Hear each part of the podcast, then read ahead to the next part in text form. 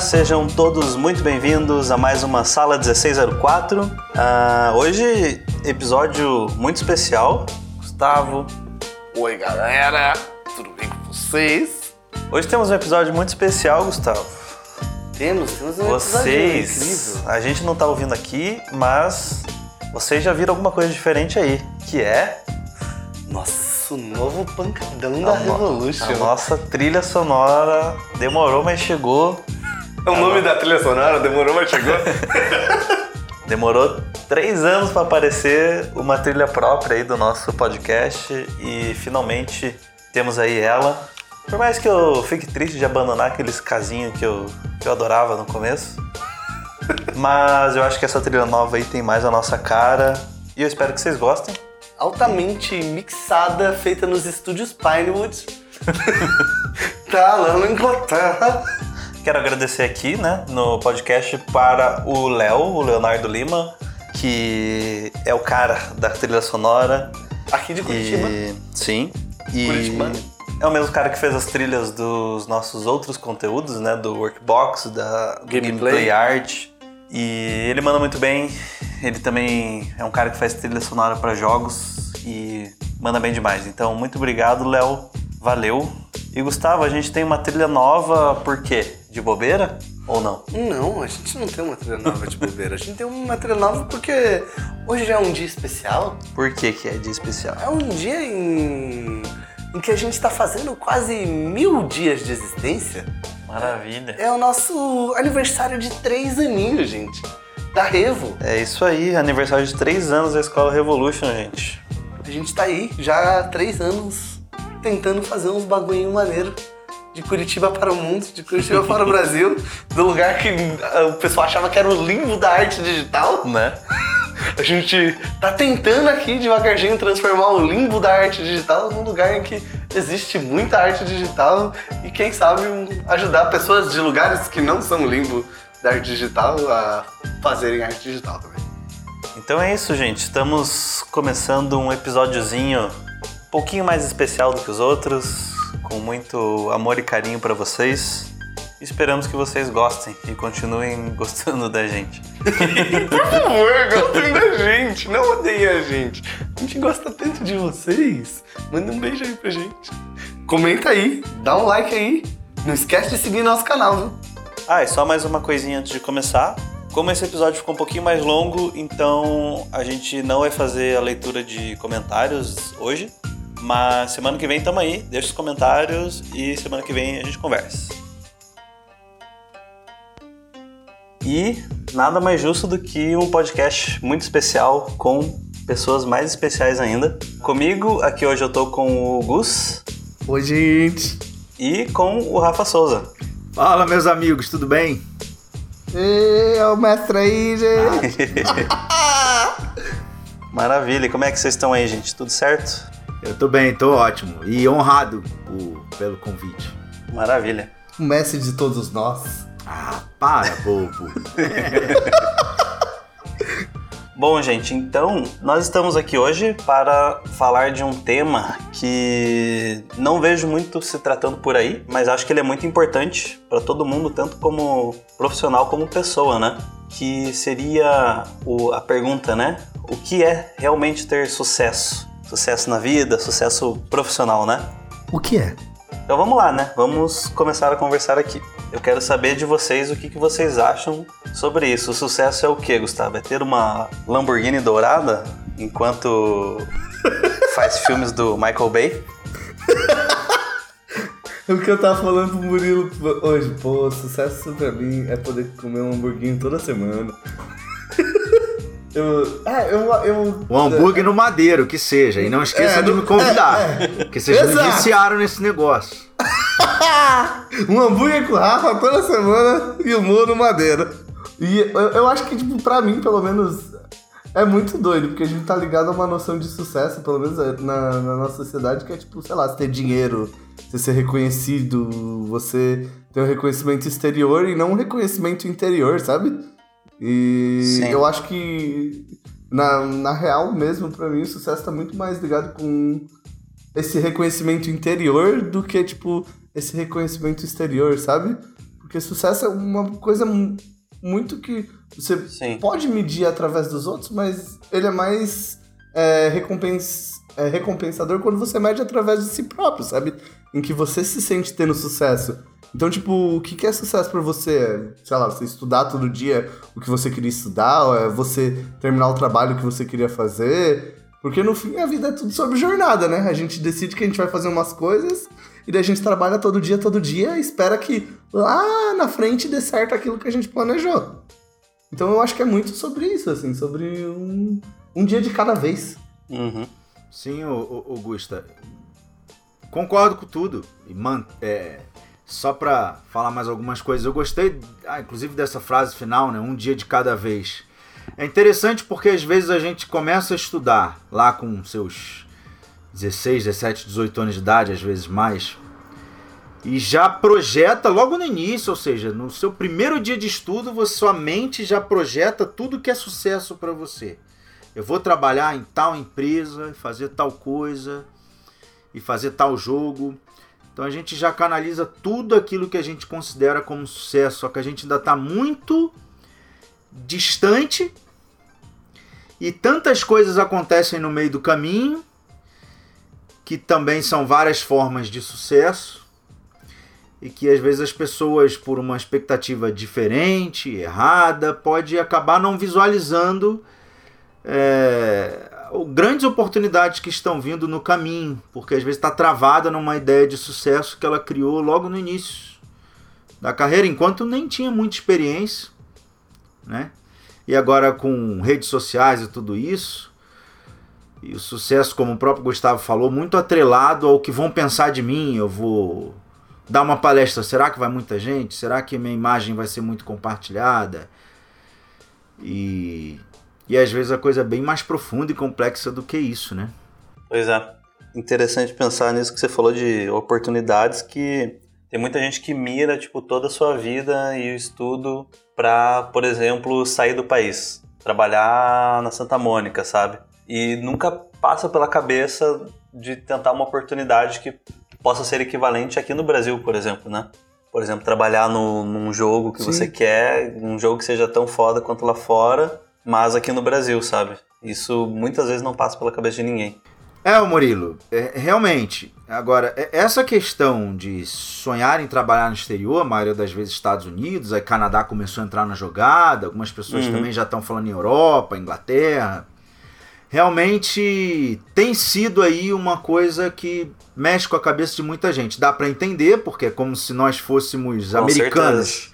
Uhum. Somos americanos apaixonados por samba e vamos fazer samba a vida inteira nos Estados Unidos? Não, seu sonho é ir pro Brasil, que é lá que tá Sim. aquilo sendo respirado. Então é muito comum que as pessoas, né, pensem, vamos para os Estados Unidos, eh, Canadá, onde ali aquilo realmente está sendo respirado. Jogador de futebol que hoje já não está vendo mais o Brasil como só como um trampolim, o primeiro degrau para dali para a Europa, porque ali está sendo respirado mais coisas. E realmente eh, dá para entender Agora, tem, isso tem criado muito conflito em muita gente, né? Pessoas que começam a. miram realmente. O sucesso para mim vai ser trabalhar na empresa americana. E por algum motivo o tempo passa e vai tendo dificuldade de mudar de país, onde ele já não está aceitando onde ele vive. A gente está passando, óbvio, não estou querendo entrar em assunto nenhum de política, mas a gente está passando por uma sequência, é, sequência de mudanças no Brasil muito grande, ou de, de de separações e brigas e tudo isso. Sim. E muitas pessoas cada vez mais desanimadas com o país. E o Brasil ainda tendo que se preocupar com questões muito é, elementares, né? elementares, enquanto os outros países, tem alguns países, óbvio, todos têm os seus problemas, mas já estão mais à frente em relação a essas coisas. E eu tenho visto muita gente com medo de frustração absurda, ou seja, eu só estou estudando 3D para ir para os Estados Unidos. Se eu não for para os Estados Unidos, ou seja, não adiantou absolutamente nada eu ter estudado 3D, porque uhum. na visão de sucesso era só isso. E realmente é um assunto complicado, eu não tenho muitas respostas para isso, porque eu entendo o porquê de querer estudar, num, ou aliás, de querer trabalhar num, num estúdio Sim. em outro país, mas ao mesmo tempo não tem vaga para todos num país só. E muitas pessoas começam a ganhar uma idade e vai se frustrando porque o tempo está passando e já não tá mais com vontade ou disposição, ou passou do ponto para poder ir para esses países e, e tentar uma carreira lá do zero. E aí vem uma frustração, uma sensação muito grande de que, cara, estudei à toa, e começa a ter dificuldade, como o Murilo falou, de aceitar que aqui no Brasil possa ter oportunidade, depois que já botou na cabeça que quer sair do Brasil de qualquer forma, quer trabalhar num estúdio gigantesco e de repente alguém chega para ele e fala: Mas por que você não fica no Brasil e trabalha no estúdio aqui? No estúdio aqui? É, é muitas pessoas é, realmente fazer essa pergunta dá um choque de realidade que entristece muita gente. Uhum. Então, e aí? Como é que é? Como é que a gente é seguir aí nessa situação. Sim. E eu acho que o que o Rafa falou é um negócio legal, porque tem. Aí você entra dentro de uma. de uma coisa que é importante, é tipo. Que é você ter um objetivo, mas você ter uma noção de que o caminho para isso você não vai conseguir prever. O caminho você vai trilhar e você vai ter que trilhar o caminho que for. E às vezes, no meio desse caminho, tá você ter uma experiência numa empresa aqui e talvez você não consiga entender agora como essa, trabalhar nessa empresa no Brasil, ou ter essa experiência aqui, ali, como isso vai ajudar você a entrar naquela empresa no futuro. E às ah. vezes, por, por, essa ideia fechada de só isso, as pessoas acabam se limitando e às vezes uma coisa que poderia ser construtiva, elas vêm como algo diminutivo. Não, ah, eu não, não trabalho se for aqui, eu, eu não faço isso. Eu só vou fazer quando for lá, eu só vou fazer quando for assim. Porque para mim é só, só nessa condição que eu vou ter o respeito. E às vezes essas oportunidades no caminho vão estar tá agregando, na verdade, exatamente o que ele precisa para justamente ir lá para fora e fazer e realizar o sonho dele. Exato, exatamente. A gente tem, a gente não tem, como você falou, o controle desse caminho. Quantas vezes eu achei que a gente tinha que ter tanto controle, tanto tanto planejamento do futuro, né? E todo o planejamento que eu fazia, como eu quero estar daqui a quatro anos. Aí eu planejava tudo, tudo, tudo, mas no meio do caminho aconteciam oportunidades inesperadas e, e a coisa mudava e eu replanejava até que eu vi que, cara, esse planejamento ele, ele, não é bem assim. É, a gente tem que talvez se ligar no tipo de nível artístico que eu quero chegar, que eu quero encontrar, o que, que eu quero aprender, olhar para dentro de mim, quais são os meus os meus minhas limitações como artista, o que, que eu quero evoluir e ir tentando aproveitar o máximo possível dessas coisas que aparecem no caminho, como o Gustavo falou, né? Muita gente uhum. vê às vezes uma empresa no Brasil e fala: "Ah, mas aqui é escravidão, trabalha muito, ganha pouco, não sei o quê, taranã". Só que você vê quantos grandes artistas por terem trabalhado no Brasil ganharam um preparo muito grande de trabalhar com alta velocidade, de lidar com tantas coisas, né? Querendo ou não, no Brasil você joga o jogo no modo difícil, né? Exato. É. E eu acho que é muito disso, assim, aí entra muito naquela de você curtir. A, quando a pessoa se limita nesse sentido, ela tá vislumbrando mais o fim do que curtindo o caminho, sabe? As experiências que ela tá tendo e as coisas que ela pode. Mas aí o, o objetivo acaba funcionando como um limitante, né? É, porque quando, quando a gente fala em sucesso, a pessoa já pensa numa linha de chegada, né? Quando na verdade o sucesso pode ser a cada dia, né? Exato. A cada dia e o momento que você tá. Não importa se não é o seu objetivo final. Onde você tá agora pode ser o teu, o teu sucesso atual, sabe?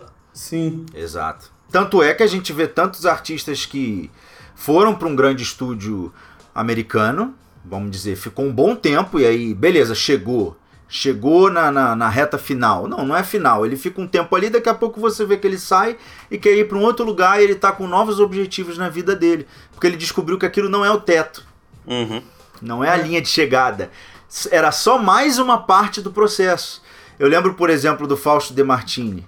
Uh, estar na Blizzard e ficar na Blizzard pro resto da vida não foi o objetivo. Chegou lá, ah, então pronto, chegou no topo. Não, depois daí ele saiu e ele está fazendo outros tipos de trabalhos incríveis agora.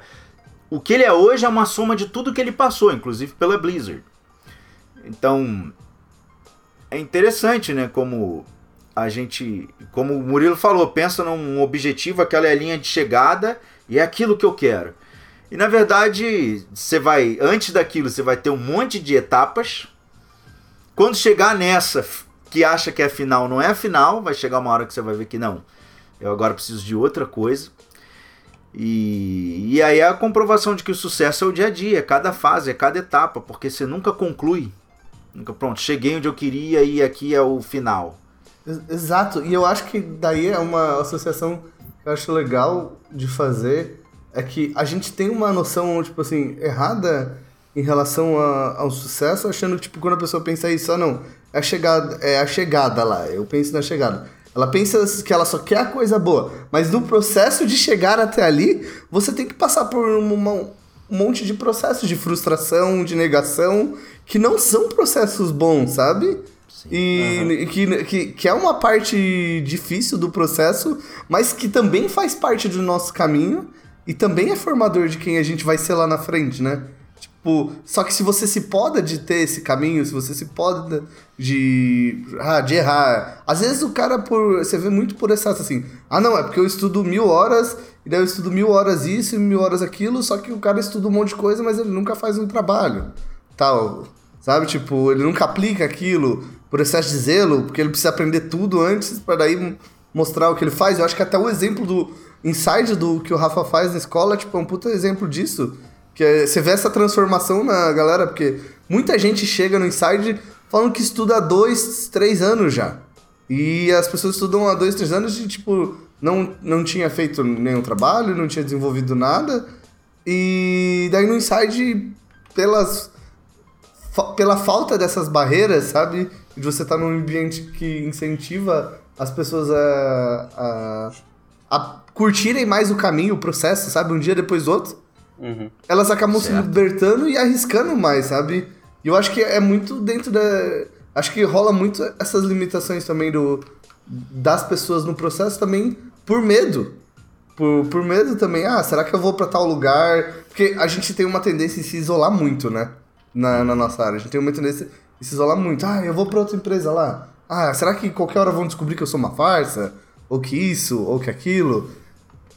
Mas no fim, todos esses processos, tanto o medo quanto a frustração, é, a gente tem que abraçar eles, porque eu acho que assim a gente vai ser mais suscetível a aceitar oportunidades que outrora a gente não aceitaria, assim, sabe? Se a gente assume, não, agora eu não estou no nível bom o suficiente para para ir para Blizzard. Talvez essa experiência nessa empresa aqui tem um monte de artista foda, que a gente sabe no Brasil tem um monte de artista foda. Pode me dar um, um me, me fazer subir um degrau a mais e me deixar mais perto dali. Exato. Totalmente. Augusta, alguns pontos que você colocou aí me lembraram, inclusive, a, a, minha trajetória. Porque o que acontece? No meu caso, sim, eu cometi erros estratégicos no meio do caminho, e aí a minha visão de sucesso mudou, teve que mudar completamente. Eu acho que, assim, quando se fala em sucesso, na, na, minha primeira, nos meus primeiros objetivos como artista, nesse eu fracassei.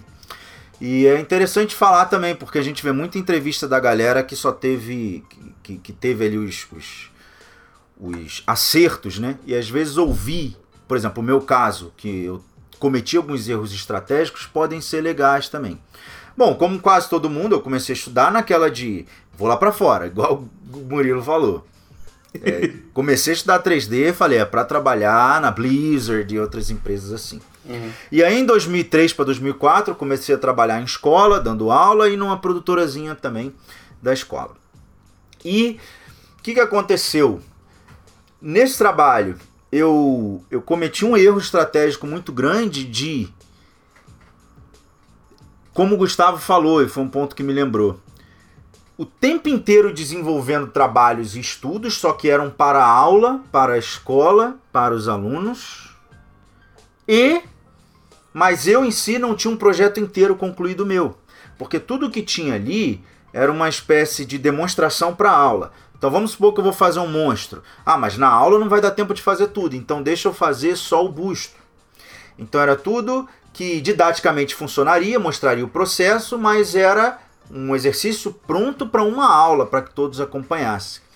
quando o Gustavo falou, muita gente estuda muito, muito, muito, mas não parou para aplicar e não fez ainda. Tá, você estuda, você sabe, já fez modelagem de braço, de uma cabeça de uma criatura, mas você tem uma cena inteira pronta? Não, não tem ainda. Então, eu rolou muito disso. Todo o meu tempo livre, eu me dedicava mais ainda a, essa escola, a essas escolas que eu, que eu trabalhei, porque era uma espécie de, ó, amanhã você vai dar aula de texturas e materiais. Ok, tem que desenvolver material, não tem nada. Então, o tempo livre que eu usava, eu fazia mais, é, vamos dizer assim, conteúdos para essa aula. E fui comprando a briga dessa, dessa coisa da educação. Fui gostando. E ao mesmo tempo eu esquecia de reservar realmente um bom tempo para desenvolver o meu trabalho, o meu portfólio e ter ali peças fi finalizadas, completas para dizer, tá aqui, eu vou demonstrar para alguém para que eu possa trabalhar no exterior. Quando eu me toquei, eu já estava um pouco mais velho, já estava com quase 30 anos, sempre trabalhando em escola, e já estava inclusive sem saco, sem vontade para, já não tinha mais aquela vontade de ir lá para fora. Então foi aí que eu questionei. Então, essa minha primeira ideia, minha primeira vontade de ir lá para fora foi um, um, algo que eu fracassei naquela época e depois eu não tive mais vontade, perdi o desejo. E aí eu encontrei um outro sucesso para mim, que foi como professor, de dar aula com toda a paixão e ver alunos conseguindo chegar onde eles queriam. Uhum. Isso para mim virou o grande sucesso, Sim. que me preenche completamente. Continuo estudando demais para que eu evolua, mas o, o, ou seja, eu desejei um sucesso e acabou vindo outro que me deixa feliz por igual ou até mais.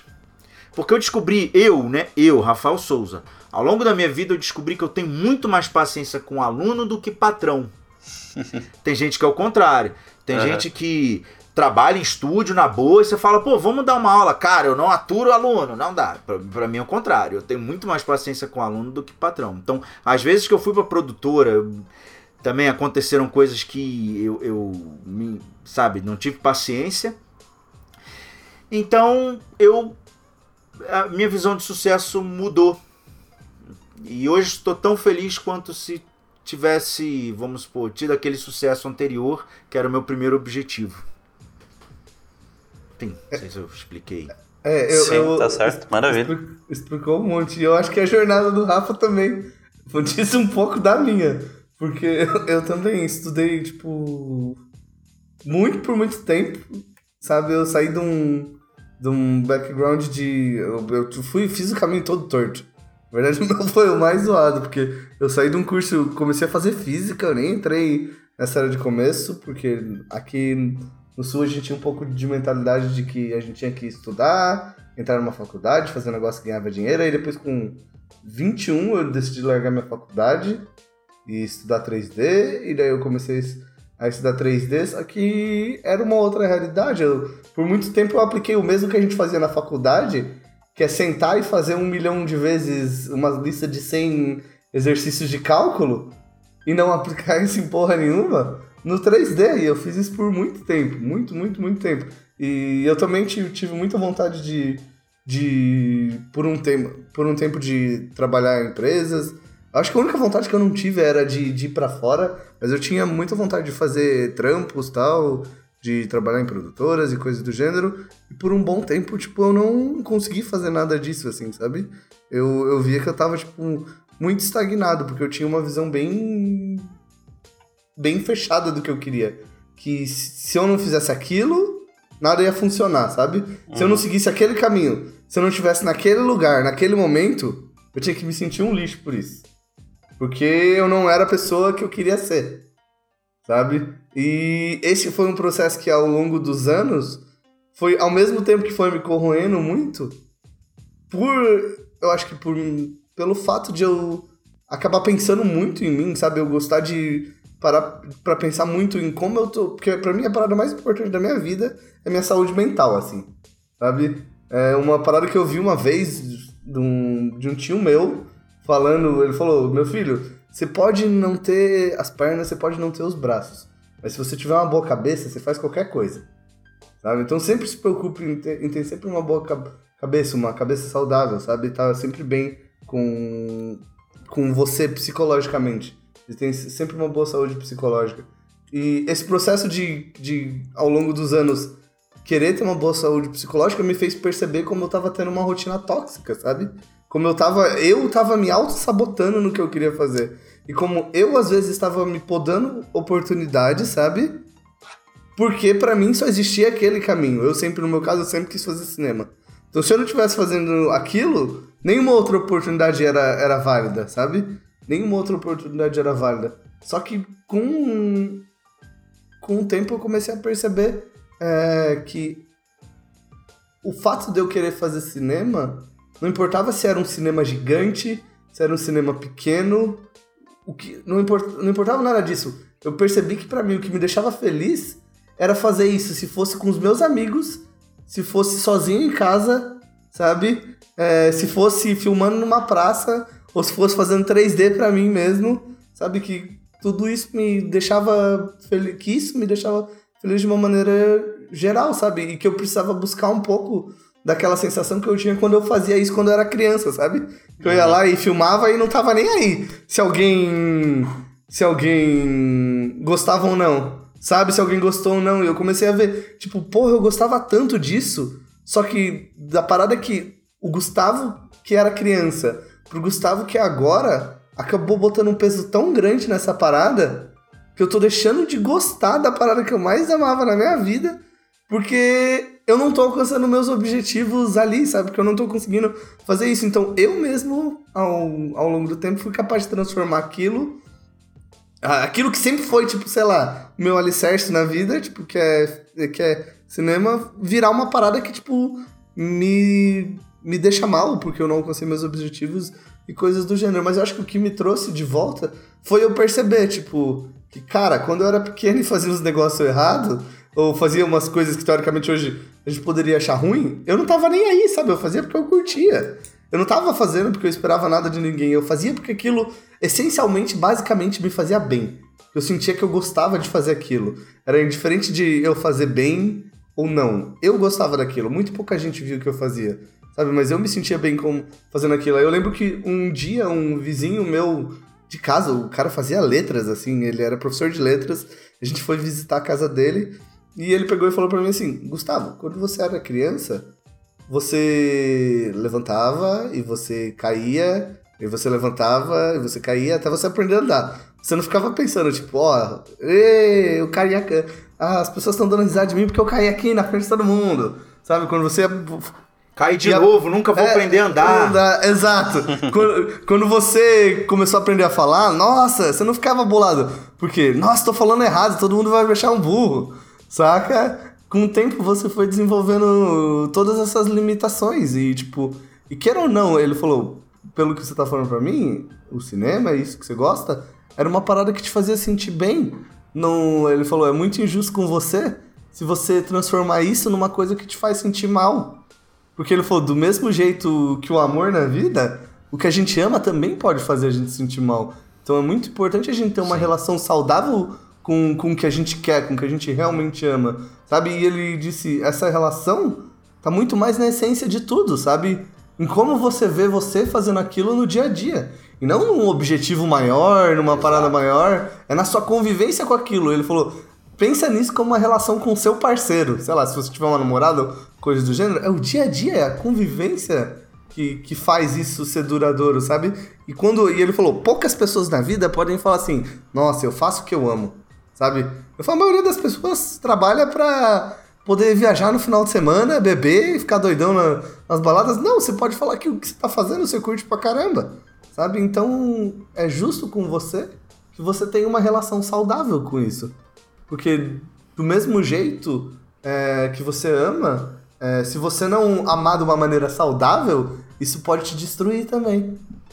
E foi daí que tipo, eu comecei a virar completamente essa percepção minha, tipo, e eu comecei a também aquilo que a Rafa falou, tipo, ah, sei lá, eu também gosto de lembrar disso, tipo, sei lá, eu não estaria aqui se não fosse minha família. Eu tive muita sorte. Eu vim de uma família também que me deu muitas oportunidades para estar onde eu tô, Então, tipo, acho que sem eles eu nunca estaria aqui. E eu acho que isso é uma parte que. E foi aí que eu comecei a me torn, tomar, tornar mais consciência de. tomar mais consciência de tudo, sabe?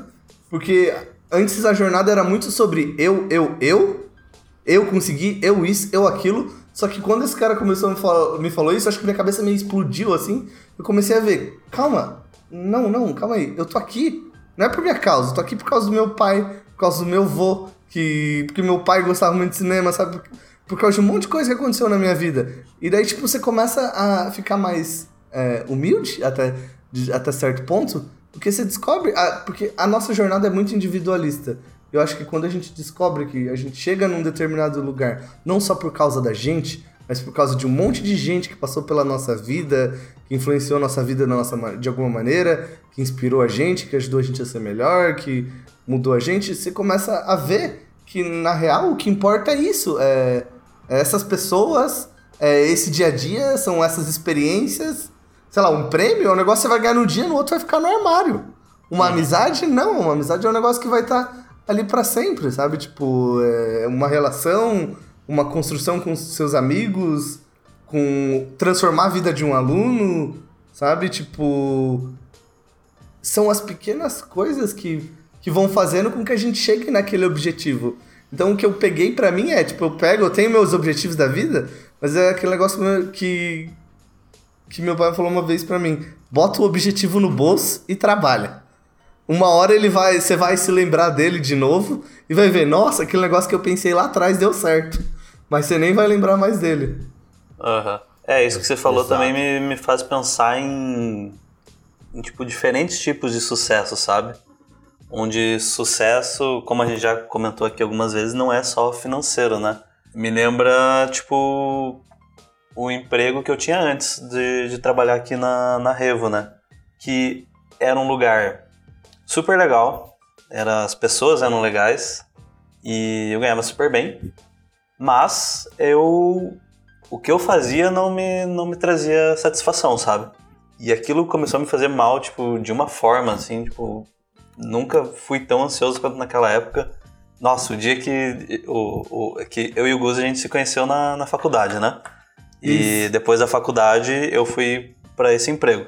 E com uma mentalidade assim, tipo, ah, é um lugar maneiro, me pagam super bem, então enquanto eu trabalho aqui, eu posso estudar, eu posso aprender o que eu quero e daí eu posso ir trabalhar lá para fora e tal. Mas quem disse que trabalhando num lugar que você está insatisfeito, você consegue focar nos teus objetivos, sabe? Você só quer chegar em casa e, e dormir, jogar um videogame, sei lá.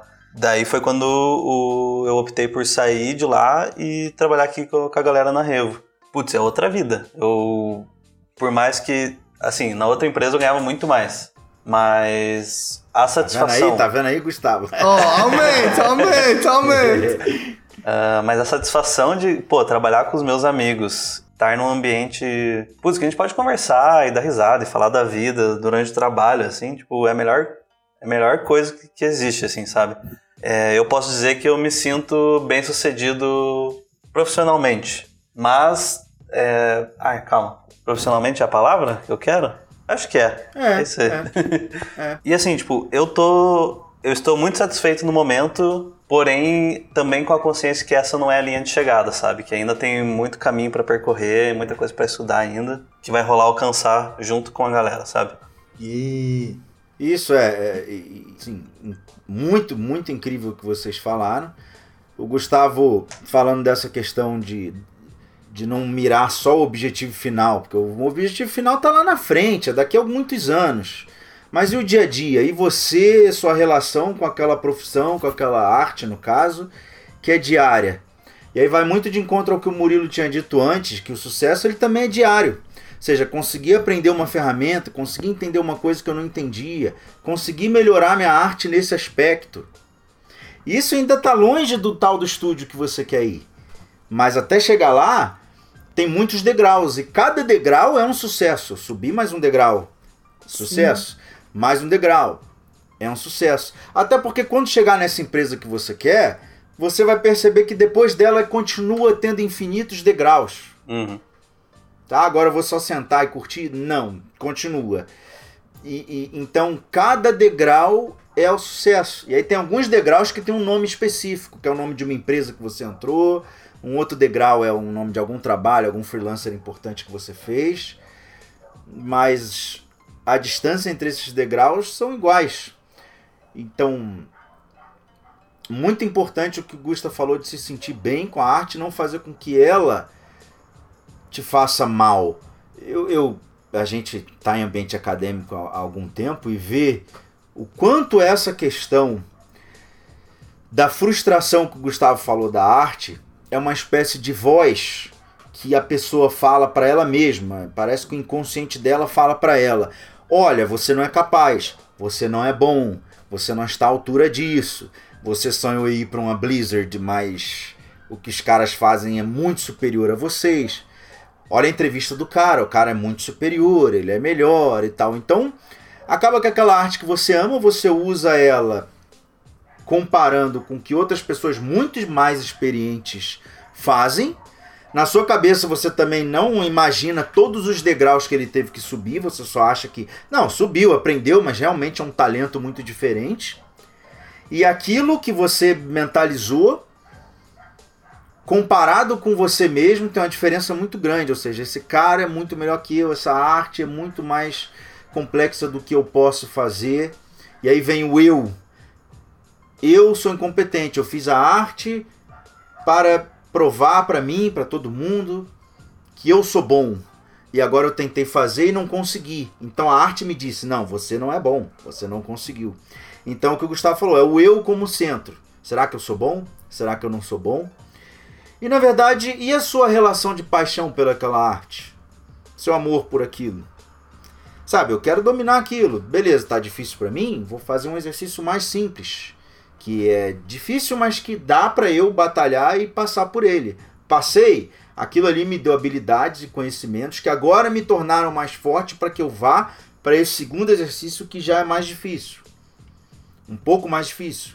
Passei por ele, agora eu tenho, eu sou uma outra pessoa. Eu não sou aquele cara de antes. Eu sou um cara que já subiu alguns degraus. Já estou na faixa marrom, vamos dizer. Então agora eu consigo desafiar aquele novo oponente. Porque eu já tenho uma história por trás de mim para conseguir fazer uma arte tão complexa. E não se punir. É a arte que é muito complexa. E é uma coisa maravilhosa, é a nossa paixão. É muito bom trabalhar com arte demais. E jamais a gente pode fazer com que isso nos faça mal. É o que o Gustavo falou. O tempo inteiro reflita se aquilo tá te dando angústia, angústia tá te fazendo mal, tá te frustrando, te dando uma sensação ruim. Questione, questione e se for possível, dependendo da situação, procure ajuda médica, um, um analista, seja o que for, para te ajudar fazer com que você entenda a si mesmo e talvez conseguir criar uma excelente relação com aquilo que você ama, porque uma frase que o Gustavo falou foi incrível, que aquilo que você ama também, não foi, Gustavo? Você falou alguma coisa assim. Sim. Aquilo que você ama também pode trazer muita tristeza. Não foi isso que você disse? Foi. Mais ou menos. Isso. Que você sofre com aquela coisa.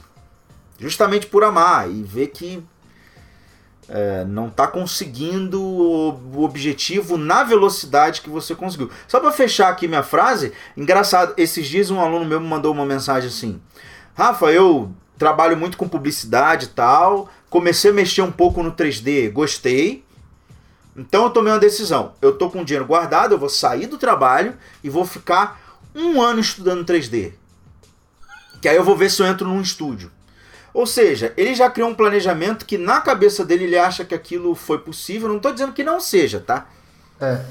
Eu estou dizendo o seguinte: que base ele tem para dar esse um ano? Esse um ano foi tirado da vontade dele. Um ano. Eu tenho um ano de dinheiro guardado, então em um ano eu vou entrar nesse grande estúdio depois de estudar. Então ele criou não só um objetivo final do estúdio que ele vai e tal, mas ele deu um prazo específico.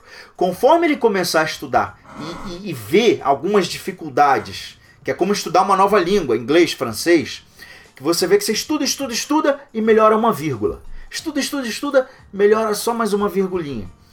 E aí ele começa a perceber que, opa, já estou chegando na metade do ano, meu dinheiro já está chegando na metade, E eu ainda aprendi muito pouco, eu tô com muita dificuldade para fazer as coisas. Claro, você sai de um cara normal para virar um artista, para fazer rosto, corpos humanos, animais, criaturas, histórias. Isso é muito complexo.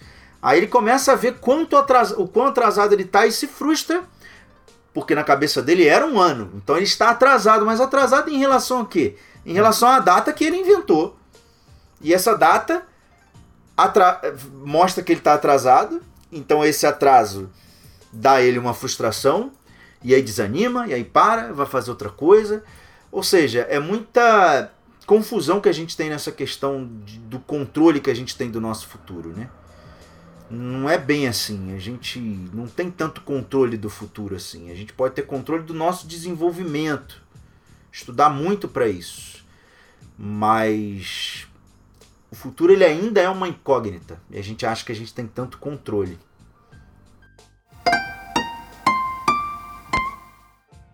É, você é, é tem, eu acho que é, aí é um negócio muito importante que o Rafa falou, tipo, acho que aí a gente entra no ponto mais importante de todos, porque o futuro você só define a partir do presente.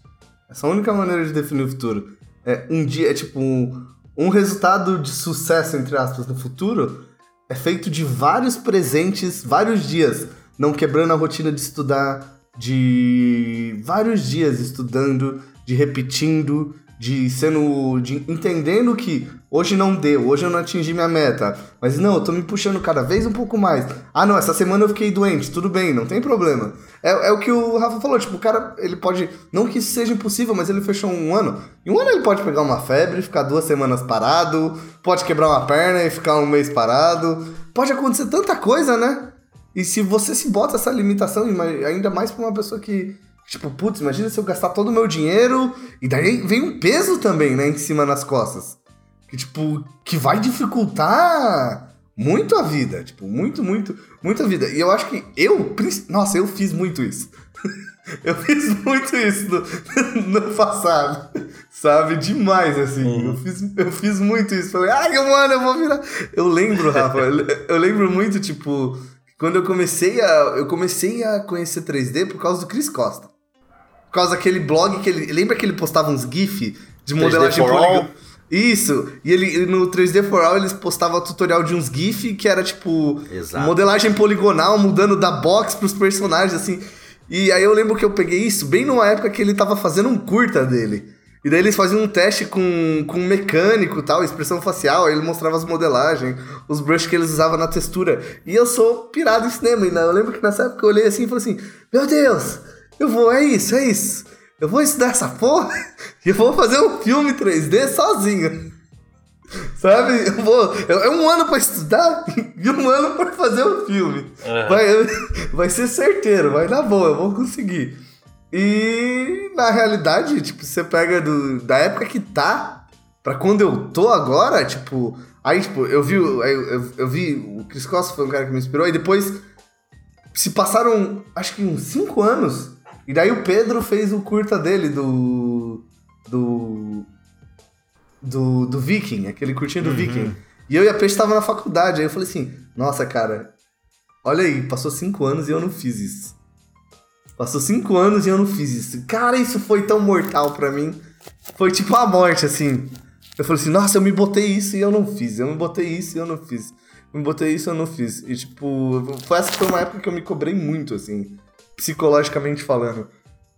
E, ó, se você parar pra pensar agora, eu vou ter feito o filme, finalmente. Gente, pasmem, 10 anos depois. 10 anos depois. Acaba de... em novembro a produção. yes! 10 anos depois o filme saiu. 10 anos depois. E assim, é. é eu nunca estaria. Esses 10 anos precisaram passar, tipo. Eu nunca ia uhum. conseguir fazer isso antes, sabe? Tipo, nunca, nunca, nunca, nunca. E ele só existe hoje porque eu evolui psicologicamente falando, sabe? De entender as minhas limitações, sabe? Como artista, como ser humano, entender que tudo leva tempo na vida, sabe? Uhum. As coisas não se constroem eh, da noite pro dia, sabe? Do dia pra noite. Não, não, não acontece tudo do nada, sabe? E quando você percebe isso, que é mais sobre um dia de cada vez, que é sobre, tipo. É, é, pra mim é muito tipo de você dormir e você dormir de cabeça tranquila, sabe? Pô, eu acho isso. que eu fiz tudo que eu precisava hoje, sabe? Cara, isso é muito bom. Isso corta a ansiedade. É, exato. Dormir com a sensação de que hoje eu cumpri o que eu estudar quatro horas isso, duas horas aquilo ali, fiz bonitinho, me concentrei e vou dormir com aquela sensação de que minha tarefa de hoje foi concluída. Nossa, isso é muito bom. Eu acho que aí tá uma coisa que é muito mais uma definição de sucesso do que qualquer outra. Tipo, você tem aquela sensação de dever cumprido, sabe? Um dia de cada vez. E quando você começa a ver as coisas desse jeito, eu acho que você fica, começa a ficar muito mais consciente sobre o que acontece em todos os seus dias. Até o que acontece na sua vida, sabe? De uma maneira geral. Porque você começa. Quando você conquista aquilo no dia, você reconhece tudo que você fez no dia. E quando você não tem essa, essa, essa consciência, tipo, diária, eu acho que é muito ruim, porque às vezes o tempo passa e voa e você olha assim, nossa, o que, que eu fiz? A sensação de não ter saído do lugar. É, exato. Para, passa seis meses e você olha assim, caraca, eu não fiz nada. Sabe? Eu não, eu não fiz nada. E quando você começa a se olhar, olhar mais para si mesmo e ver mais como você tá evoluindo como artista, um dia de cada vez, o que você tá fazendo para crescer um dia de cada vez, é isso que o Rafa falou, que é total real. Você dormir sabendo, putz, ah, eu botei minhas duas horinhas hoje disso, mais duas horinhas daquilo, e eu consegui. Se você não tem duas horinhas, quatro horas, eu botei, eu cheguei de serviço e consegui estudar lá minhas duas horas. Ah, você trabalha todo dia. Mas todo dia, eu fiz isso hoje, eu fiz isso amanhã. Caraca, eu tô há sete dias estudando duas horas por dia.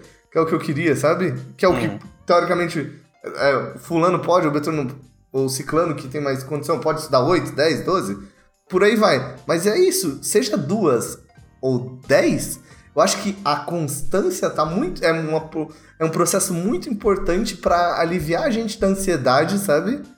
E tirar um pouco dessa noção de que tudo é para ontem.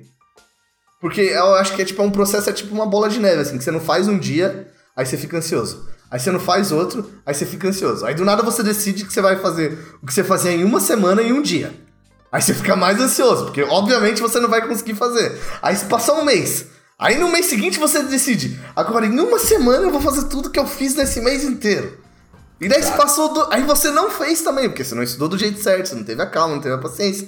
Aí você passou três meses, e aí você decide, não, em um mês eu vou fazer o que eu não fiz nesses três meses. Isso vira uma bola de neve, porque a gente tá sempre tentando correr atrás de uma coisa que não é possível correr atrás. O tempo que passou, ele passou. Já é. Você, não vai conseguir ter ele de volta.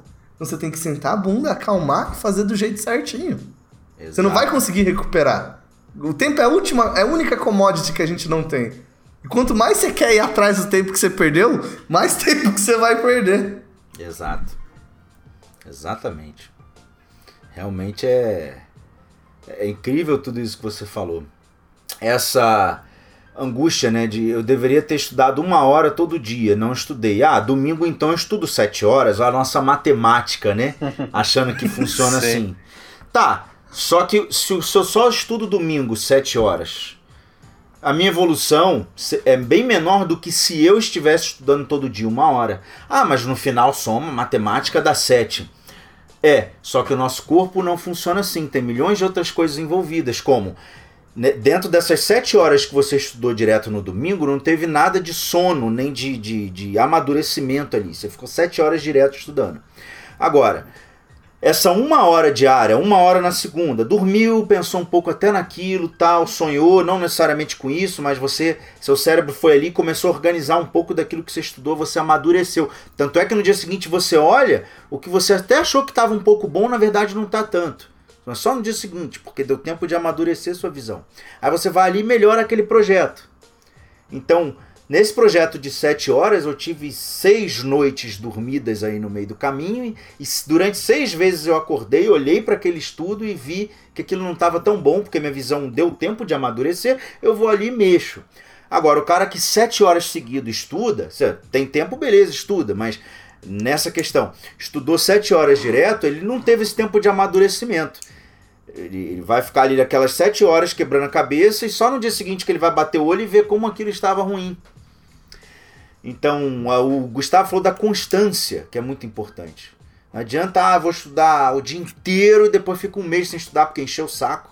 Estudei demais. Depois estudo o dia inteiro, fico mais um mês sem estudar. Esse pouquinho todo dia, ele falou de uma hora por dia, ou duas horas por dia depois do serviço, são 10 horas na semana. Na semana você fez um rosto. É pouco, né? Não é nada. Ou seja, é só um rosto? Sim, e você vai continuar. Depois você vai ver no ano o que, que você estudou. Em dois anos. Eventualmente, uma hora você vai ficar bom. Porque você está convivendo com aquilo e fazendo aquilo a vida inteira. Quando tiver bom, você vai ver que você vai. Que as empresas estão precisando de gente boa, porque tem poucos.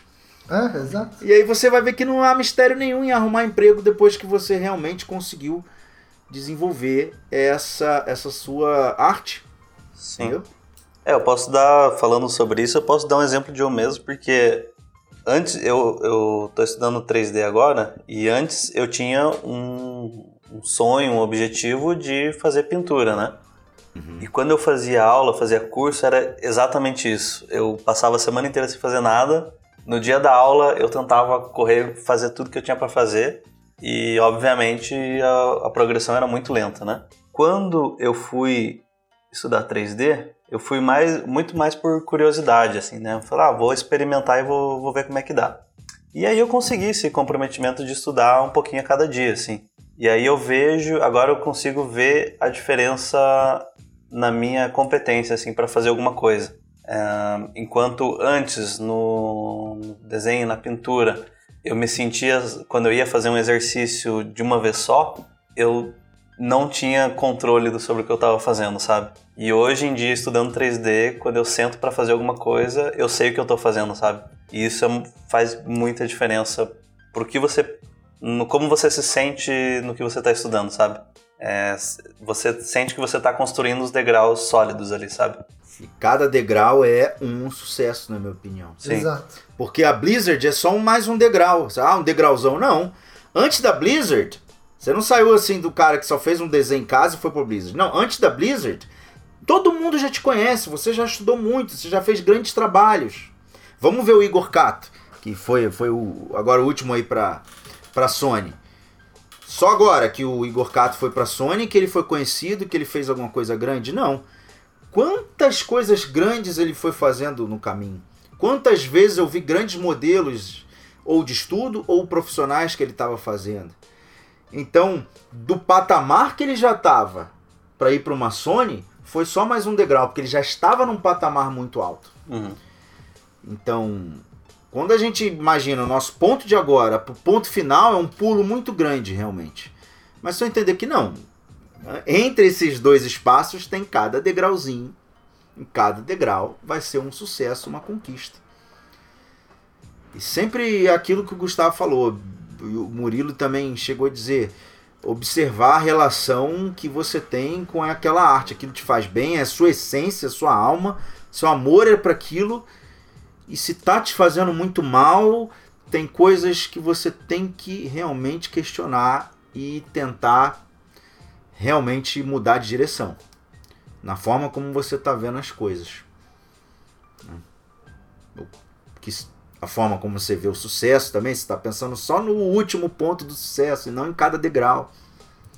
Entendeu? Sim, porque até certo ponto, é, é, é sei lá, se sucesso para você é só chegar naquele lugar e depois aquilo, que acontece com sua vida. É. Acabou aí?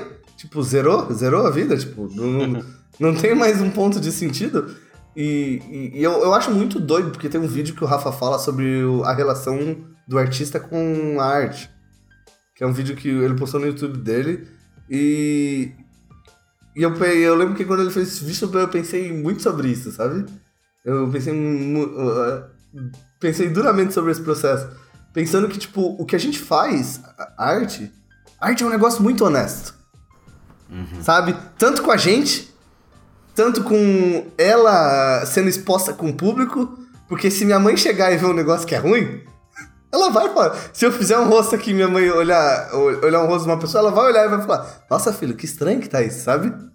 Ela, ela é, é muito honesta com a gente, sabe? E, e as pessoas têm uma assimilação geral muito grande dela, sabe? Tipo, todo mundo consegue olhar um trabalho e falar, não, isso aqui tá legal, não tá legal. E ainda mais nos estágios iniciais, quando a gente não consegue fazer. Eh, teoricamente não consegue fazer nada, muitas coisas que alguma pessoa consiga achar aquilo como maneiro em si, sabe? Tipo, bonito, ou qualquer coisa do gênero. É, você. Você ter um reconhecimento desse processo de que de que a arte vai ser sempre honesta com você, sabe? Você nunca vai conseguir enganar a arte. Você nunca vai conseguir em sete dias é, fazer o que o Michelangelo fez, sabe? Uhum. Você, você, nunca, vai, vai conseguir fazer uma coisa que você não tem capacidade naquele momento. É, tipo, exato. vou fingir que fiz muito melhor. Não, ela vai refletir tua capacidade atual. Exato, exato. E não, eu acho que a gente é, é de um costume nosso, sabe? De, sei lá, achar que é tipo a gente faz no ensino médio ou no fundamental. Ah, eu vou estudar pra prova no último dia e eu vou tirar lá uma nota boa. E já era, sabe? E na, não, na arte não vai funcionar assim.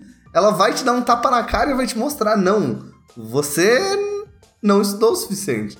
E eu acho que a gente pode. É aquilo que o Rafa tava falando, a gente pode usar é, isso pra deixar a gente mais humilde, sabe?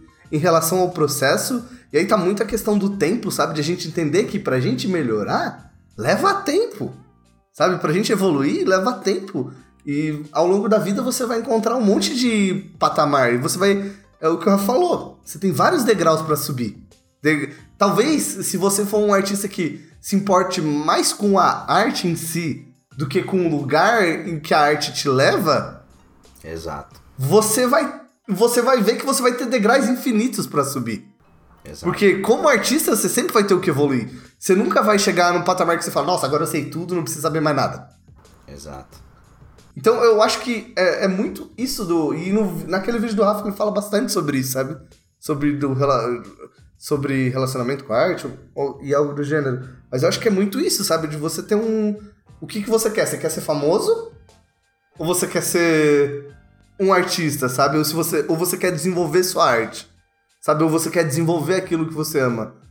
Porque quando a gente quer desenvolver aquilo que você ama, a relação tá muito mais em você e aquilo que você ama do que você e o mundo exterior. Então, tipo, Exato. você pode. Você vê aí um monte de gente famosa, rica, porra toda, sabe? Triste. Então não quer dizer que você, se você conseguir chegar num lugar, não quer dizer que você vai estar satisfeito emocionalmente, você vai estar feliz. Acho que aquilo é muito mais sempre uma coisa interna, sabe? sempre da gente com a gente, sabe? E é por, é por isso eu acho que também que eu gosto muito do, das artes, porque elas são muito honestas, sabe? Aquele negócio que, tipo, eu vi isso em um filme, eu não sei qual, mas não vou lembrar, eu era muito novo. E é um, cara, é um carinha falando que no filme, eu sempre repeti isso, que ele falava um momento que a arte nunca mentia, sabe? Ela nunca enganava. Era a relação mais honesta que ele tinha, era a relação dele com a arte. E que ele sabia que essa era a única pessoa que nunca ia enganar ou iludir ele. Enquanto ele estivesse só conversando com ela. E eu acho que é muito isso para todo mundo, sabe? Com quem você quer conversar?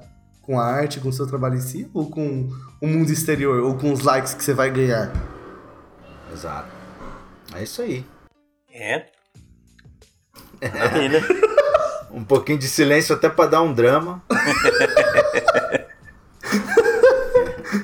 Mas, é, eu, uma coisa que eu queria perguntar pro, pro Rafa, tipo, o pessoal dele, o que que você, Rafa, é, busca no seu trabalho, tipo, como artista? Na su, no seu desenvolvimento, tipo, o que que te move como artista? Porque, tipo, você... É aquele negócio que a gente sempre fala, sempre custa... No, nunca custa falar mais uma vez. Mas você mudou aí uma geração de artista de modelagem no Brasil. Tipo, uma geração fodida de gente. Não é 10, 20, 30, mil, 2 mil calango que tá formado hoje, que tá indo para fora daqui a um tempo, que é você que formou, você que mudou, tipo, até certo ponto, em uma pessoa, você, você só aí da sua sala mudou mais a nossa indústria e as pessoas que vão trabalhar nela futuro do que muita escola, às vezes muito mais que a gente, sabe? Ah, fofo, mentira. Então, é, é, é, o, o que, que você busca, sabe? Tipo, como artista, e o que, que você busca nessa sua relação com a arte, porque eu vejo, eu vejo você, tipo, em você, nessa sua relação com a arte, uma pessoa extremamente humilde, sabe? Tipo, extremamente é, honesta com, com consigo mesmo, sabe? Um artista, tipo, super prolífico, mas eu, eu vejo uma sinceridade em você no sentido de que você sabe que o seu caminho para chegar lá não foi linear. Aí, como esse caminho te faz ver isso hoje? Ah, primeiro, obrigado demais aí pelo que você falou. É, vocês também da, da escola, você, Gustavo e, e todos da escola também estão fazendo um trabalho grande. Bom, a minha visão da arte hoje, o que, que eu quero para mim, o que, que eu quero para o meu futuro, o que, que eu penso como artista, como professor, como profissional, né? que tipo de participação eu posso criar nesse mundo. É, né, o meu, você chegou a falar também do meu caminho, realmente que não foi nem um pouco linear. Eu acho que o meu desenvolvimento ele foi gradual. Ele é, a cada ano eu estou um pouco melhor do que o ano anterior, melhor assim, mais conhecimento. Mas vamos lá, respondendo, eu é, ainda estou. Num, num, eu antigamente usava a palavra insatisfeito com a minha arte, não é essa a palavra certa. E, e, de fato não me fazia mal porque eu usava a palavra errado, mas não era o que eu sentia. Insatisfeito parece que, pô, tudo que eu fiz não serviu de nada, todos os meus estudos, seja, eu fracassei total, não aprendi nada, não. Não é insatisfeito, mas é olhar para o meu trabalho e ver que tem muita, muita, muita, muita coisa que eu quero evoluir. Eu quero evoluir na essência a arte em si dos trabalhos, o que, que aquelas as peças que eu faço significam, o sentimento, continuidade, composição da imagem.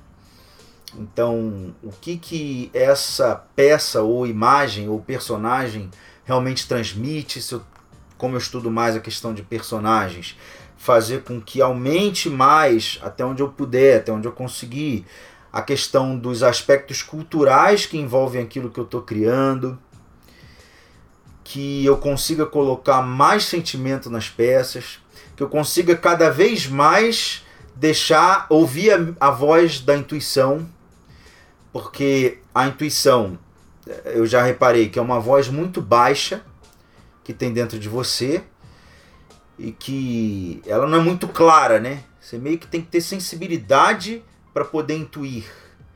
Como essa voz é muito baixa, fazendo aqui uma analogia, qualquer tipo de barulho impede que você escute aquela voz baixa. Então eu estou entrando numa de isso seguindo inclusive não só Maurício Takiguchi, mas muitos livros que ele me indicou, como Velázquez e outros que de artistas que chegaram no nível muito grande, eles, eles chegam a falar, vou falar aqui com as minhas palavras, de uma espécie de silêncio interior aprender a estar tá com a cabeça completamente vazia. Calma, não é vazia no sentido de você não ser uma pessoa culta, não é nada disso.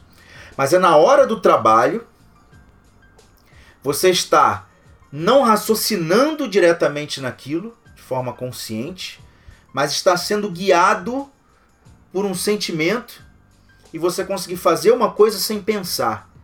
Como diz o livro, né? A arte cavalheiresca do arqueiro zen onde o, o, o aluno falou para o seu mestre de arco e flecha, falou, mas como que eu vou pensar e não pensar? Já estou pensando. Sim, então como fazer com que a cabeça se transforme em um silêncio absoluto para que não haja ruído e eu consiga escutar a voz da intuição.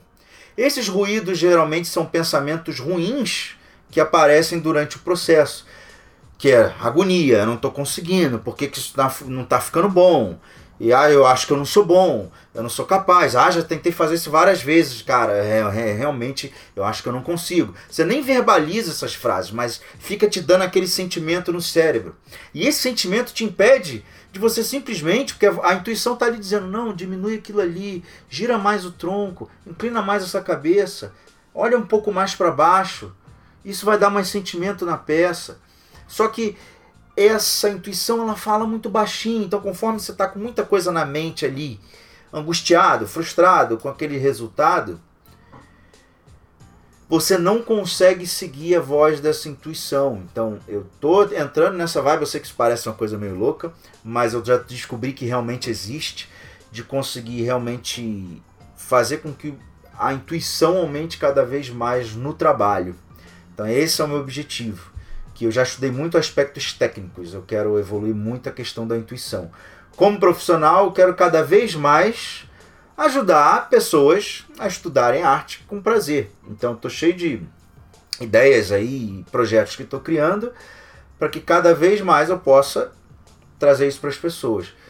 Como um artista em si, eu estou pensando já no ano que vem estudar mármore. Ô, louco! Olha É, já, A gente vai encomendar um, o, o Rafa como Davi. O Rafa vai fazer uma versão dele de Davi pra gente colocar aqui na frente da escola. já falei com o professor, o professor Alessandro, lá da Itália, que eu já estudei com ele em argila. E aí vou começar a fazer mármore. E dentro desse mármore, o que, que eu posso. Que, imagina um, um, sabe, outro tipo de concepção, mas utilizando o mármore. Ou seja, eu tô com ideias de, de coisas que eu quero testar, experimentar. Como o Gustavo mesmo falou, não, não importa se vai ficar ridículo. É, é ousar e tentar fazer alguma coisa diferente. E porque eu já não estou mais tão satisfeito com ficar fazendo super-herói, guerreiros. Isso de uma certa forma chegou no limite para mim. E é isso, é meu objetivo hoje como como professor, como artista. Não sei se eu expliquei bem, acho que eu enrolei muito e não falei nada. Não, explicou mega bem, orra. Orra. E, e, da, e eu acho que da, da- da- do discurso do Rafa dá pra vocês, pra quem não ouviu o podcast, dá pra pensar. Vocês ouviram alguma vez mais dinheiro, mais seguidores, trabalhar num lugar maneiro? Tudo que ele falou envolve a relação dele com a arte, em como se ele se relaciona com aquilo. Exato. Porque tudo é consequência, né? Exato. Cara, Exato. pô, esse cara ama tanta arte, tá fazendo tanta coisa, sabe falar sobre esse assunto. Vem trabalhar pra mim, vem dar uma palestra, vem fazer não sei o quê, vamos fazer um freelancer juntos. E aí quando você vê, você tá recebendo dinheiro. Ele é consequência total. Se ele for o meu alvo, eu vou manipular um meio para chegar nesse final. E ao manipular esse meio, por exemplo, se o meu objetivo é o dinheiro, ele é a coisa mais importante, então automaticamente eu vou fazer com que eu veja algumas pessoas se perdendo e fazendo, tentando mostrar que é mais artista do que na verdade é. Sim. E quando monta uma empresa, ou um curso, por exemplo, uma escola, tenta forçar muito a barra para que as pessoas comprem o negócio, fazendo aquelas promoções do tipo gerente maluco, só hoje, é, aproveite a oportunidade e, e algumas coisas tentando fazer com que as pessoas comprem em- em- por impulso. No meio desse trabalho eu pensaria, não, ao invés de eu ficar um ano fazendo esse curso, eu vou economizar dinheiro, eu quero dinheiro, então vou fazer seis meses. Os outros seis meses eu vou pegar o dinheiro para investir em, em mulher bonita panfletando sobre curso. Ou seja, porque você automaticamente, sem perceber, você vai manipular todos os meios para dar um boom naquele lançamento e fazer com que aquilo dê muito dinheiro. E todos esses meios que eu manipulei, eu sacrifiquei a qualidade do negócio, que é só o que o aluno quer. Ou o que uma, um cliente quer de algum tipo de trabalho. E eu, como artista, estaria me enganando em muitas coisas, porque eu pulei etapas, pô, parar para gastar dinheiro, estudar mármore, estudar argila. Não, eu já pego aqui uns trabalhos de uns caras que não são muito conhecidos e eu já uso um pouco da ideia deles e copio meio que mais ou menos a armadura ou a estética que eles estão usando.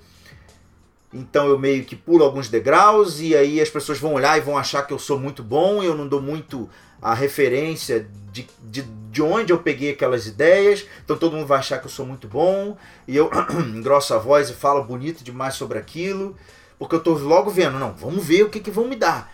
Eu quero arrumar um emprego, eu quero não sei o que. E eu deixei um monte de buraco no meu conhecimento, porque eu manipulei o meio para chegar nesse fim. Isso é Sim. ruim. Isso não funciona, não. Né? Funciona Não no tem mundo atalho, político. gente. Exato. É. é aquele negócio que a gente falou, a arte é honesta, não tem atalho, amigo. honesta. Você quer ver uma coisa? É, aproveitando aqui que tá todo mundo só falando de política. Um político, ele chega e ele pode dizer: Eu fiz tal coisa, eu fiz tal coisa, eu melhorei tantos por cento isso, aquilo. São frases, são palavras que é muito difícil de você correr atrás e ver exatamente a veracidade disso. Então você consegue com o discurso enrolar e parecer ser melhor do que na verdade você é. Agora a arte é o seguinte: ah, você é desenhista? Pô, me mostra um desenho seu. Você abre, pum, tá ali o desenho. Não adianta Exato. você. Ah, eu não tô com o desenho aqui, mas eu vou descrever ele pra você. Aí você pode escrever o que você quer, mas não é assim. Na arte, cadê teu desenho? Como você falou que a arte é verdadeira, é isso. E existe outra frase também, a, que é beleza é verdade, verdade é beleza. Então eu posso falar, não, eu estudei nas maiores faculdades do mundo, é, eu estudei com o maior desenhista fulano de tal. Pô, sério, cara, sério. Ele é o maior desenhista de não sei o que, não sei o que lá, e ele me deu aula particular. Pô, legal, aí você fala, fala, fala. Aí o cara diz, fiquei curioso, deixa eu ver sua arte. Aí você abre, pum. Quando você abre, o cara tá vendo exatamente o que você sabe. E tudo aquilo que você falou, estudou com fulano, Beltrano, não, não importa. O que importa é, É. o que você consegue fazer. Pior ainda, se estudou com tanta gente e não consegue fazer um troço bom. Exato. Então, não pode manipular o meio para chegar no fim. Não pode achar que tem atalho. Exato. Você não, tá- não é um processo de tentar enganar ninguém. Não dá. A arte, como o Gustavo falou, ela é muito verdadeira. Ela tá escancarada. Você pode dizer, sabe o que, Gustavo? Ah, você vai me contratar como marqueteiro da tua empresa. Aí você me faz uma entrevista. Aí eu falo, ah, porque eu trabalhei em tal empresa e eu fiz um, um projeto lá incrível que gerou tanto de lucro. Eu tô falando valores que é muito difícil de você É. correr atrás. Mas, mas agora é diferente. Eu vou trabalhar para você como desenhista. Aí você fala, deixa eu ver teus desenhos. Acabou. Não tem mais o que discutir. É aquilo. Nem melhor nem pior que aquilo. Exato. Entendeu? Então, não adianta. Na arte a gente não consegue se enganar. E quanto mais a gente tenta, mais sofrido vai ser pra gente. Sim. O quanto antes você aceita a realidade da sua existência, do seu lugar onde você se encontra em relação à arte e do que você quer também é, é, é importante, porque isso acaba com uma, muitos problemas, tipo ansiedade, que é, a gente com a escola vê muito isso, sabe? Tipo, até o podcast que a gente tá fazendo aqui, tipo, sabe? É um serviço que a gente tenta fazer pra galera ver isso de uma maneira mais saudável, sabe? Ver esse processo de uma maneira mais saudável. Todas as coisas que a gente faz aqui na escola, que o Rafa também faz no canal dele, é tipo de tentar dar de volta para a comunidade uma visão diferente da- das coisas, dos processos, do aprendizado, de tudo, assim. Não tem. É, é o que o Rafa falou, não tem como encurtar o caminho. O caminho é um só. É um dia de cada vez. Enfim, é aquele negócio que. que eu tava. que eu tava vendo esses dias. A gente tem mais ou menos 26 mil dias na vida. Mais ou menos 26 mil dias. Você saber que você tem 26 mil dias, você sabe que sua vida é finita, meu amigo. Então, o quanto mais você mentir pra si mesmo, mais desses 26 mil dias você vai perder. E menos chances você vai ter de melhorar sua relação com isso que você ama tanto. Então é, é bom a gente ter essa noção da nossa finitude, sabe? Eu acho que isso. Lembrar que você vai morrer, e todo mundo vai morrer, te faz. eh, te- é bom você lembrar eh, constantemente. Te faz se lembrar de que, tipo, cara, a gente não tem tanto tempo pra perder assim, não. Tipo, para de se enganar, para de tentar pegar atalho.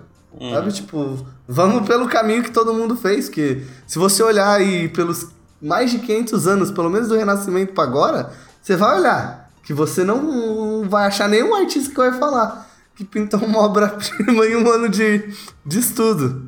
Saca? E até mesmo na nossa área, você não vai achar isso. Não tem uma abnormalidade, sabe? É, o caminho é esse, é, o- é esse caminho, é o que falou. Ele é honesto. Se você mostrar seu trabalho pra alguém, a pessoa vai ver. Não, ele não é bom, ele não tá onde deveria estar ainda. Tipo, a sua fala não sustenta o seu, a sua qualidade. E isso não é um problema também. Acho que é, o importante é você reconhecer, tipo, ó, eu não tô mandando bem, eu acho que eu preciso estudar mais, pronto. Não ficar, não, não, não, porque tem a galera que entra no processo de negação, né? Tipo, ah, não, esse cara não tá sabendo ver a qualidade do meu trabalho. Ele não, tá, ele não tá conseguindo é, identificar a minha grandeza. Mais uma fuga, né, do cérebro dele. É. Ou o cara, é aquele cara que chega assim. E e isso, ó, eu, lembrando que eu estou falando aqui com base em total não me considerar um bom artista, tá? não, não, não tô partindo desse princípio, eu tô me partindo da minha experiência como, como professor, assim, de ver, às vezes você vai falar para um aluno, tipo, ó, oh, estuda mais, faz isso, aí o cara vai te falar automaticamente, você conhece, assim, você sabe. O aluno que gosta da fuga do processo. Ele vai falar, ah, não, eu não botei muito tempo, é que foi bem rapidinho esse estudo. Foi um negócio de meia hora, assim. Sabe? E ele vai estar tá sempre tentando dar uma desculpa pro fato daquele trabalho estar tá ruim sabe? Ou de ele não ter investido um tempo suficiente. Ele nunca vai aceitar que aquilo é uma culpa dele. E aquele negócio, o lugar que a gente. Quem leva a gente pra frente, para trás é a gente. Ninguém. Ninguém estuda pela gente. Ninguém faz trabalho pela gente. É a gente. Se você não botou tempo suficiente, a culpa é sua. Não do tempo ou nem de qualquer outra coisa, sabe? Então é, eu acho que é muito de se manter honesto com a gente. E essa honestidade de reconhecer, tipo, ah, não, não consegui fazer dessa vez, vou tentar melhorar da próxima, ou ver de uma outra maneira depois, é importante, é importante, é muito importante, porque só assim você vai conseguir evoluir, sabe? E é aquele negócio, o que, que é evoluir para você também, né? É, Exato. É, o que, que é evolução? Evolução tem um. Pode dar um sentido meio a, a ver essas coisas, é tipo levels. Eu, ah, eu, agora eu sou bom nisso, agora eu vou evoluir porque eu vou ser bom naquilo. E na verdade não é, né? Porque o processo de estudo é um processo em que você sempre está estudando, tipo, várias coisas ao mesmo tempo. Não é, um, não é linear, né? Uhum. O processo de estudo. Quanto mais pra frente você chega, mais você vê que às vezes você precisa voltar para coisas lá de trás. Tampar algum buraco, buraco subir é. de novo. Exato, sabe? E voltar para trás e daí para frente, daí pro meio.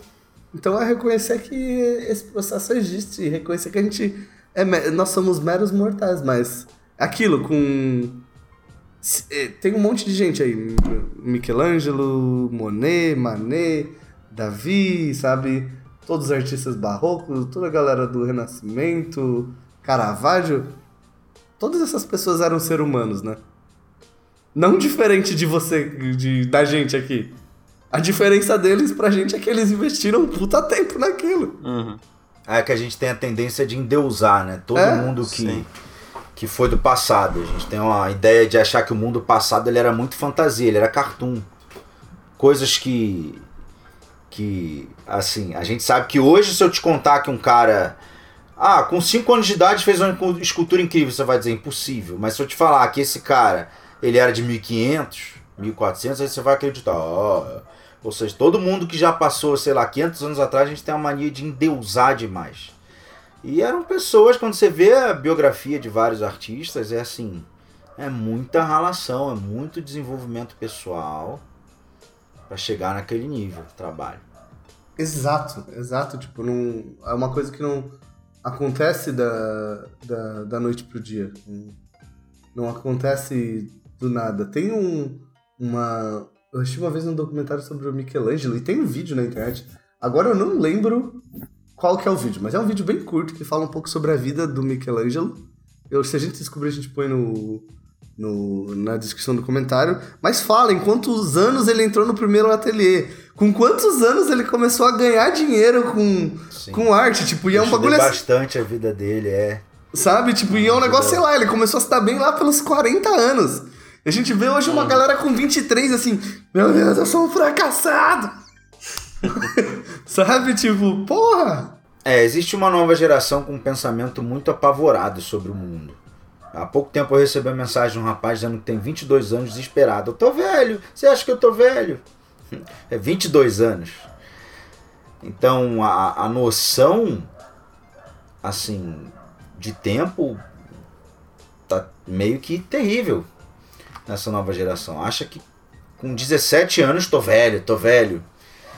E, e não é bem assim, cara. Você pode começar muito cedo e não saber se guiar legal, e um cara começou mais tarde evoluir mais rápido que você. Então essa noção desesperadora que eu tô vendo de, meu Deus, eu sou um lixo, eu tenho 22 anos e ainda não tô na maior empresa do mundo. É, é engraçado a gente estar tá discutindo sobre isso, mas, por exemplo, se você conversar com um, um treinador de musculação, por exemplo, ele ouve as mesmas coisas. cara tá ali, tá um mês e. Não, mas eu não tô forte. Eu não tô ficando forte. Eu não tô perdendo peso. E já estão enchendo o saco. Mas você acha que um ano eu vou estar tá bem fortão? Você acha que no carnaval que vem eu já vou estar tá bem? Aí eles. É o mesmo problema, cara. Não, não é assim, cara. Ah, mas eu queria ficar com o corpo igual dele. Cara, aquele cara começou com 15 anos a treinar, ele tem 38 anos de idade hoje. Ele amadureceu muito o corpo dele, já fez vários tipos de treino. É, ou seja, entender que as coisas têm um tempo, mas hoje a cultura do imediatismo está fazendo com que muita gente fique com a cabeça com muitos problemas. Exato, tem tempo para tudo nessa vida, né, gente? Tem. Tem tempo para descansar, tem tempo para estudar, tem tempo para tudo.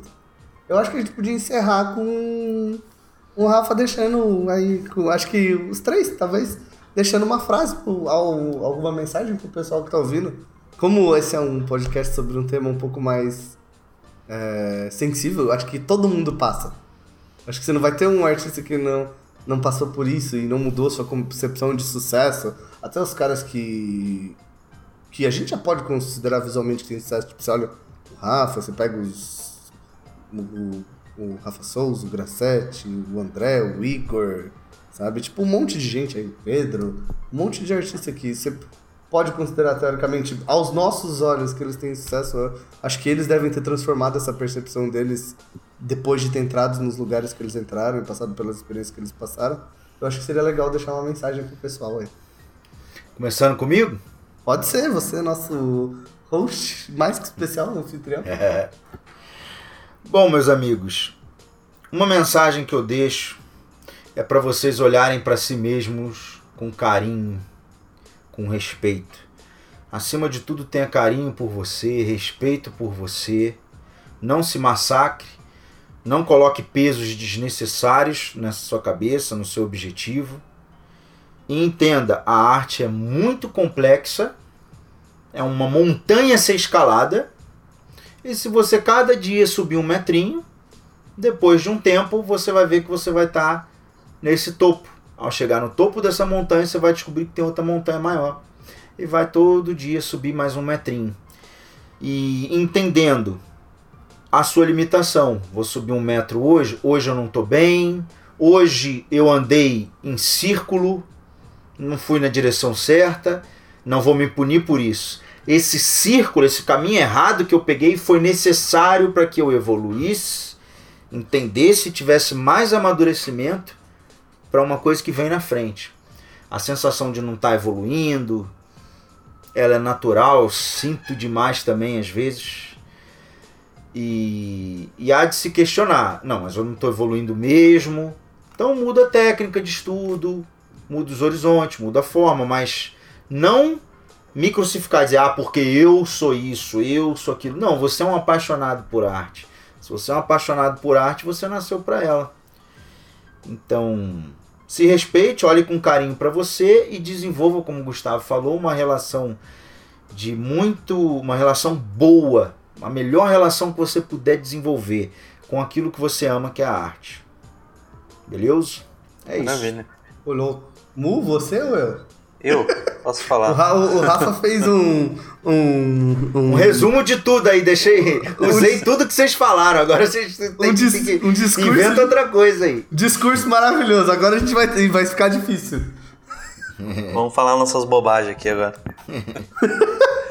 Bom, o que eu vejo assim muito é, cara, sucesso realmente não é só dinheiro. E também não é só um tipo de sucesso, né? Tem vários tipos. Você tem que ter. E, e, e, sucesso também, não sei, eu acho até uma palavra meio, meio forte, assim, sabe? Você tem que estar bem você mesmo, você tem que estar bem com as pessoas que estão em volta de você, você tem que estar bem com o seu trabalho, né? Com o que você faz.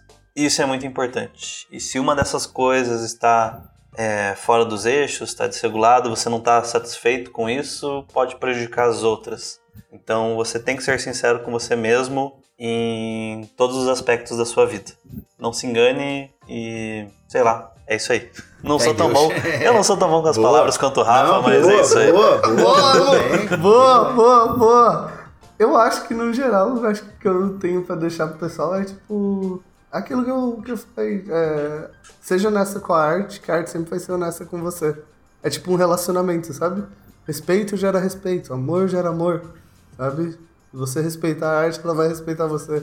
Você amar ela, ela vai amar você. E sobre o sucesso, pra mim, sucesso é muito isso daqui. Eu trabalho com o meu amigo, o Murilo, a gente estudou, fez faculdade junto, hoje a gente trabalha junto. Eu sou amigo do Rafa, a gente conversa, fala nossas bobeiras, a gente pode compartilhar de momentos juntos quando ele tá vindo aqui. Eu tenho meus amigos aqui, o André, o pessoal todo da escola, sabe? Pra mim, é, é, com o tempo eu fui vendo muito mais valor nesse tipo de coisa do que em qualquer outra coisa, tipo conquista. É, são essas pessoas que estão aqui que estão me fazendo chegar em tudo, conquistar tudo que eu imaginava em conquistar, sabe? Então, às vezes o sucesso tá à nossa volta, é só a gente que não tá querendo ver, sabe? Que ele sempre esteve ali em volta da gente. Então, também parem para olhar um pouco para as pessoas em volta de vocês, porque são elas que vão ajudar estar com a gente nos momentos difíceis e fazer a gente chegar lá, sabe? A gente nunca chega lá sozinho. É, nunca é uma jornada sozinha. Tipo, do mesmo jeito que a gente está aqui falando com vocês aqui pelo podcast, sabe?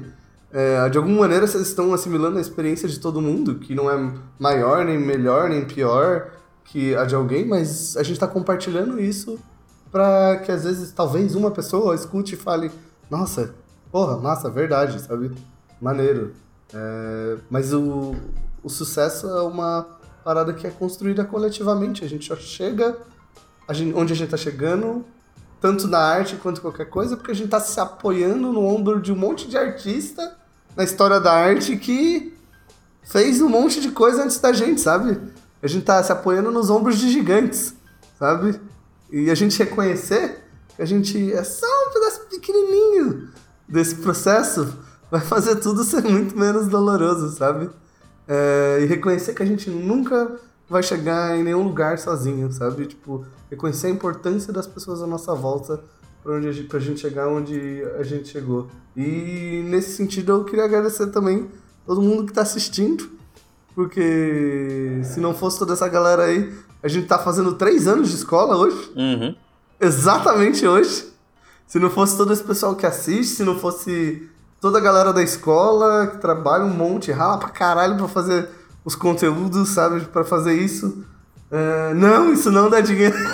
dinheiro, sabe? Tipo, a gente faz um conteúdo para compartilhar as paradas com, com a nossa comunidade, sabe? Pra tipo, transformar a nossa comunidade numa parada cada vez mais saudável, para o pessoal ter cada vez mais noção dos caminhos que elas podem seguir, sabe? Do mesmo jeito que o Rafa faz isso de uma maneira muito linda no canal dele, com os conteúdos que ele faz, sabe? Também foi muito uma inspiração. Ele começou a fazer isso muito antes do que a gente, sabe? Um canal dele que também serviu como inspiração pra gente. E eu queria agradecer a todo mundo Sim. que tá aqui no podcast, o Mu, o Rafa, o pessoal da escola e todo, todo mundo que tá ouvindo o podcast aí, porque acho que sem vocês a gente nunca teria chegado nesses três anos de escola. E quem sabe o que vai acontecer aqui 5 anos, daqui 10 anos. Será que vai ter um inside de um mês, Rafa? Isso vai ser um. Numa montanha da Itália, fazendo mármore? Chamar de abysses, abismo. Tá todo mundo ah, e, é e outra é um coisa, abissal. Hum. E é bom falar também que você comentou de agradecer a galera. É, e relacionar isso com os três anos de escola, lembrando que o nosso podcast lá no começo, né? A gente tinha 30, 50 visualizações por semana. Hoje em dia já são tipo duas mil pessoas por semana com a gente ouvindo aí.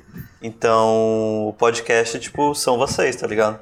E é isso, paciência, gente. Ó, o podcast é um exemplo pra todo mundo, resumindo o, o que a gente tá fazendo hoje. Se a gente tivesse frustrado quando a gente tinha 40 pessoas, Né? a gente nunca teria chegado aos 2 mil. Exato. Exato, é isso aí. Esse é o exemplo final. Exato. E é, e é isso, galera. Tipo, Rafa, valeu. Obrigado, Boa. Eu agradeço, meu amigo. Agradeço demais a vocês dois aí. Vocês são E parabéns hein? Evolution pelos três aninhos. Aí. Para- Uhul! E obrigado, gente, por vocês dois por fazerem parte dessa história. Obrigado mesmo pela confiança aí por tudo. E acho que é, a escola só existe do jeito que ela existe hoje porque muita gente confia no trabalho da escola, muita gente confia no que a gente está fazendo. E esse trabalho não é feito por uma pessoa, é feito por uma infinidade de pessoas que passam pela escola, que passaram pela escola que continuam passando, dos nossos parceiros mais fixos, tipo o Rafa, que ajuda muito a gente, que dá muita força pra gente estar tá com a gente, o cara que tá com a gente nos momentos bons, ruins. A gente vê na merda, se a gente estiver na montanha, eu tenho certeza que ele sempre vai estar com a gente. Acho que isso que é sucesso pra mim. Só falta uma coisa pro sucesso, Gustavo. Qual? Um hambúrguer do Madeiro por dia. Opa, isso aí. Também quero esse sucesso. Acho que é isso, galera. Fechou? É isso. Obrigado Fechou. por tudo, hein, gente. Obrigado mesmo. É, bom, pessoal, então é isso. A gente vai ficando por aqui. Eu espero que vocês tenham gostado desse episódio, desse papo aí com essa galera incrível. Queremos saber de vocês também. O que que é sucesso para vocês? Deixem aí nos comentários. Deixem aí qual é a sua relação com a arte, que a gente quer muito saber e a gente quer muito compartilhar esses, esses momentos, essas histórias com vocês. Compartilhem suas histórias de frustração aí, vai. Todo- Só pra galera ver que todo mundo se frustra. Exato. Então é isso, gente. Agora eu agradeço o Gu e o Rafa aí pela presença. E Valeu. é isso aí, gente. Tamo, tamo junto e até semana Obrigado que a vem. todos. Um abraço, falou! Obrigado, pessoal. Falou, galera! Até a Valeu. próxima!